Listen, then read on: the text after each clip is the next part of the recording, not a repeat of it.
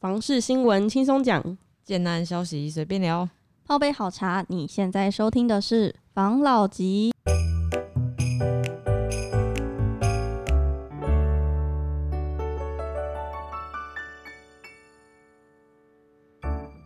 关心你的房事幸福，我是房老吉。我是大院子，我是茶汤会，我是五十岚，又到了我们五十岚 A K A 哎，房事小菜，我自己都忘记了，不要乱 Q 了。你自己讲的你都忘了。好啦，我们今天要来分享最近很常在新闻上出现的地区，就是苗栗头份。你说的是 干好靠疫腰的新闻吗？对，就是很常出现，希望就是目前看起来是比较稳定的啦。对，没错所以就是希望能、能够越来越好。我没有其他的意思。OK 头份的听众朋友要保重自己的身体。好，先来说我们今天分享的这个个案，它是新辉建设的艺文公园，然后它的位置是在苗栗县头份市的宫北三街。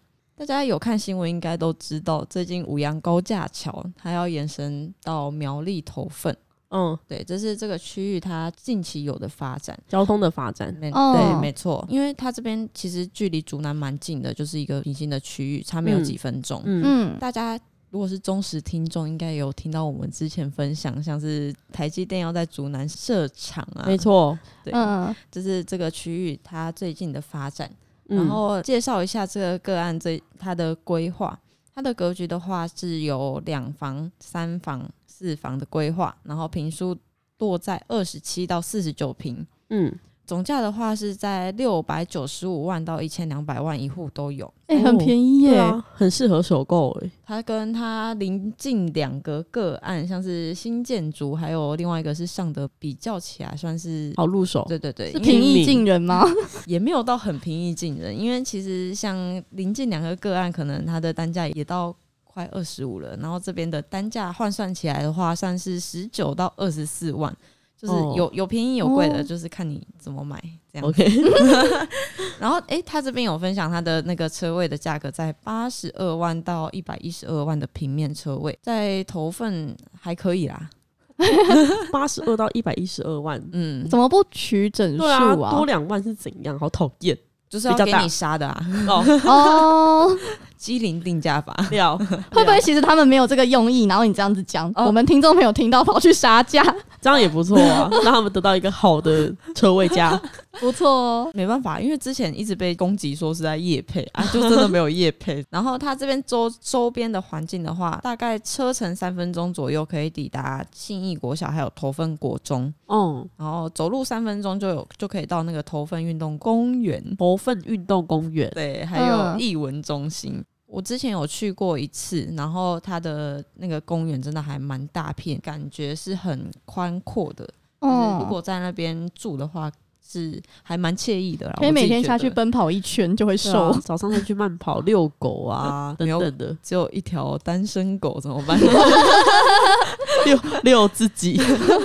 感觉起来是比较舒服一点的。嗯，嗯，对在商圈的部分的话，只要开车五分钟，大概可以到那个上顺娱乐世界，还有一个是大润发，哦就是也算是还蛮方便的啦。就是周遭生活机能还蛮充足的。交通的部分的话，如果五分钟的车程就可以到竹南的火车站，然后另外有六一的快速道路啊，还有国道一号头份交流道。嗯还有国道三号竹南交流道都可以使用，嗯，对，也算是一个交通地理位置还蛮方便的地方。没错。像你刚刚不是有提到，就是它旁边还有美居千里和新建筑吗？对，那我想问一下，你那个个案是一层几拼啊、因为我知道的是，像是美居千里好像是一层六拼的样子。嗯，对啊，像是呃艺文公园的话，它是单层三拼，就是三户，然后它总共有四栋的规划。就那这样子感觉嗯蛮好的、欸，就等于说我等电梯的时间可能没有这么的多，因为我附近就是我不用，比如说一层六个，然后六个人都要下去、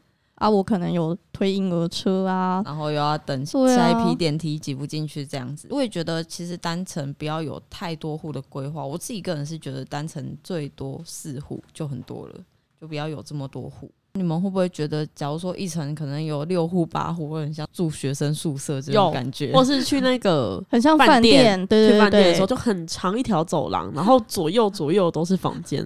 我好像我看过新建筑的它有物标管，准层，嗯它就很像饭店。对对对对，就是它上楼就是旁边左右都是走嗯廊，然后他也真的把它包装成饭店呐、饭这蛮聪明的。对对对，就他直接用物管的方式去把它包装成。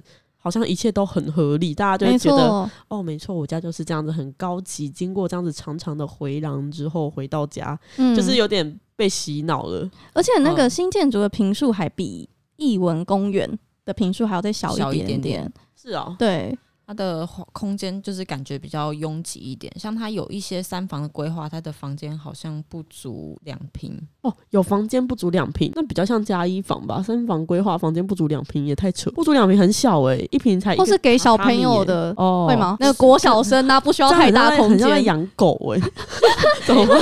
我都会被攻击到。我觉得你有买有可有买能新建筑新建筑的人，马上听到退订，他有可能把那个三房直接做成两房，就大两房，嗯就是比较好住，比较就舒服。是改变它的格局这对啊，样。对啊，他们都是预售，应该还是可以客边。有些人如果可能想要物管的空间，还是会去那边买，然后再来客变它的格局空间这样子。对啊，就是选择就是不一样。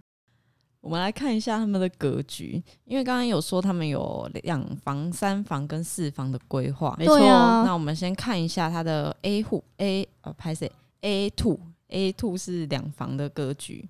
那他在刚进门的时候呢，我们看到的是一个餐厅，然后左手边的话会是厨房，厨房嗯。连接着阳台，然后正前方的话会是客厅，客厅的部分经过客厅，然后往左边转弯的话会到我们其中一个次卧室。哦，你的意思是说，我们从门口进来，嗯，左边会先看到餐厨房厅跟厨房，诶然后直走是嗯客厅，对走到底之后左转是房间。对，没错。然后它另外的一间房间的话，是在经过厨房之后右转。那感觉是我的话，我也想要住在经过厨房之后右转的那一间，不然客厅有坐人，不能拿着很多东西回房间会被问，或者太晚回家的话会被说你去哪？里？哎、我觉得他这个很聪明的、嗯。因为你刚你刚才讲的是一点，就是一个隐私性的问题。嗯，第二点是住在那个厨房后面的人会不会有油烟的一些困扰，所以就等于嗯这两间都有各自的优缺点、嗯。利弊之处。所以如果两个好朋友刚好一起买这一个地方，然后要一起住，嗯，然后就没办法吵架，哦，就是对就是。你选那边，又不能说啊，这个都好的都你选走了，他就可以说啊，我这边也有油烟啊，什么什么的，就是很聪明。各有有，哎、真的这样就不会变成是这个都是好的，这个都是不好的。对，就是各有利弊。没错。然后这边的话，它是有一个方向有对外窗的，就在客厅跟刚刚客厅旁边那个卧室，他们是有对外的窗户的。嗯，对，然后这是两房的格局，然后他们的规划还蛮厉害的是，就是走道的部分几乎是没有什么走道的配置，只有玄关这边出来一点点而已，所以它的空间可以算是运用的淋漓漓尽致。对，没有错，是完全没有虚屏的那种非常厉害的配置吗？对，感觉感觉是这样，没错。如果很好用平面图来哦说，对，最近没有夜配。再次声明。那三房嘞？三房的话，它是来讲 A one 户的格局好了。它这边一样是有一点玄关，然后走进来之后，左手边一样是厨房还有阳台的规划，然后右手边则是餐厅，然后连接客厅。然后我们经过客厅跟餐厅的中间的话，我们会到分别到了两间次卧室，然后中间则是有一个呃卫浴的规划。嗯，然后绕过厨房的后面的话，我们则是有设置主卧室跟他们的主主卧室的卫浴，对。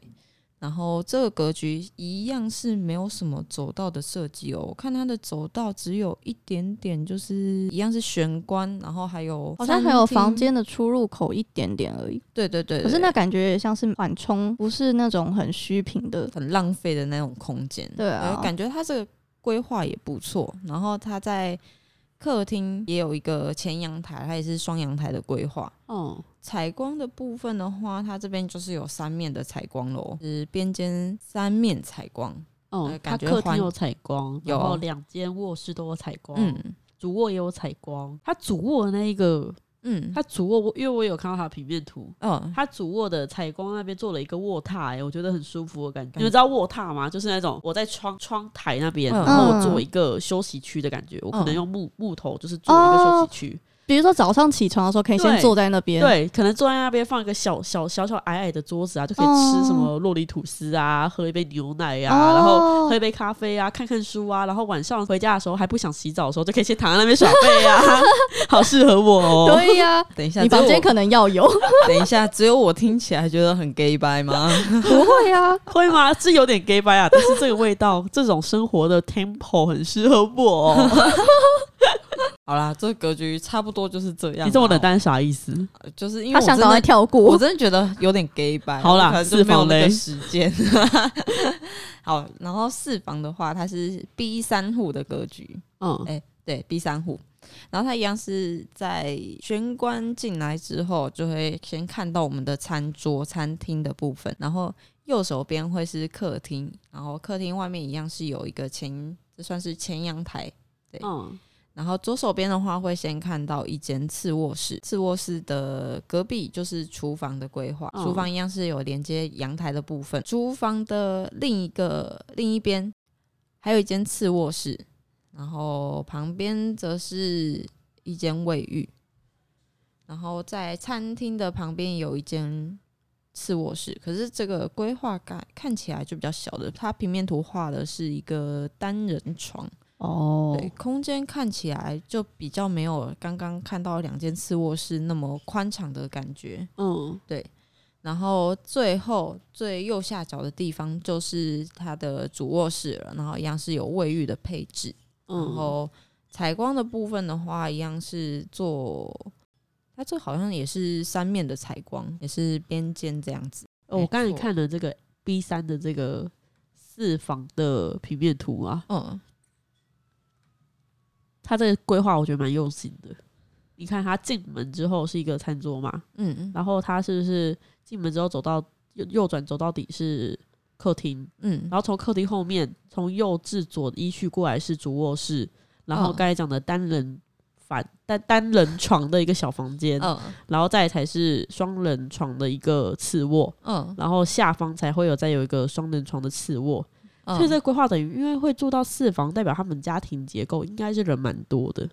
嗯那如果住在主卧室的是爸爸妈妈的话，嗯那这个比较小这个房间呢，可能是他们比较小的小孩，就老就他可以幺对临近照顾，然后其他两间就给他们比。就小孩比较大了，可能国小了或是国中了，可以自己照顾自己，他们就滚到那边去。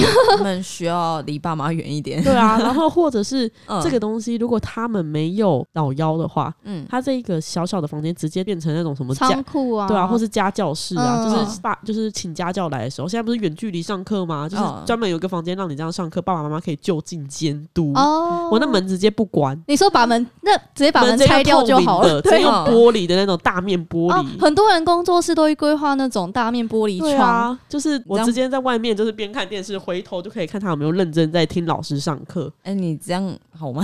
是吗？这规划师挺，我自己是觉得挺用心的啦。然后的确，他也没什么虚品看起来看起来开放，实则是监督。没错。我只是想分享一下我这个平面心得，因为我觉得蛮有趣的。感觉得出来，他们这个个案的配置其实还蛮蛮用心的啦。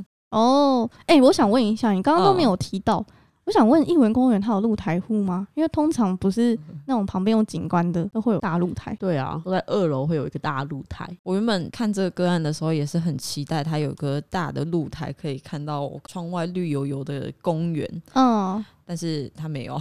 它没有。对，没错那，它有大面开窗吗？它没有到特别大面的开窗，但是它有三面采光。哦，三面采光其实蛮好的耶。有些格局有啦，但是我自己是觉得还可以啦。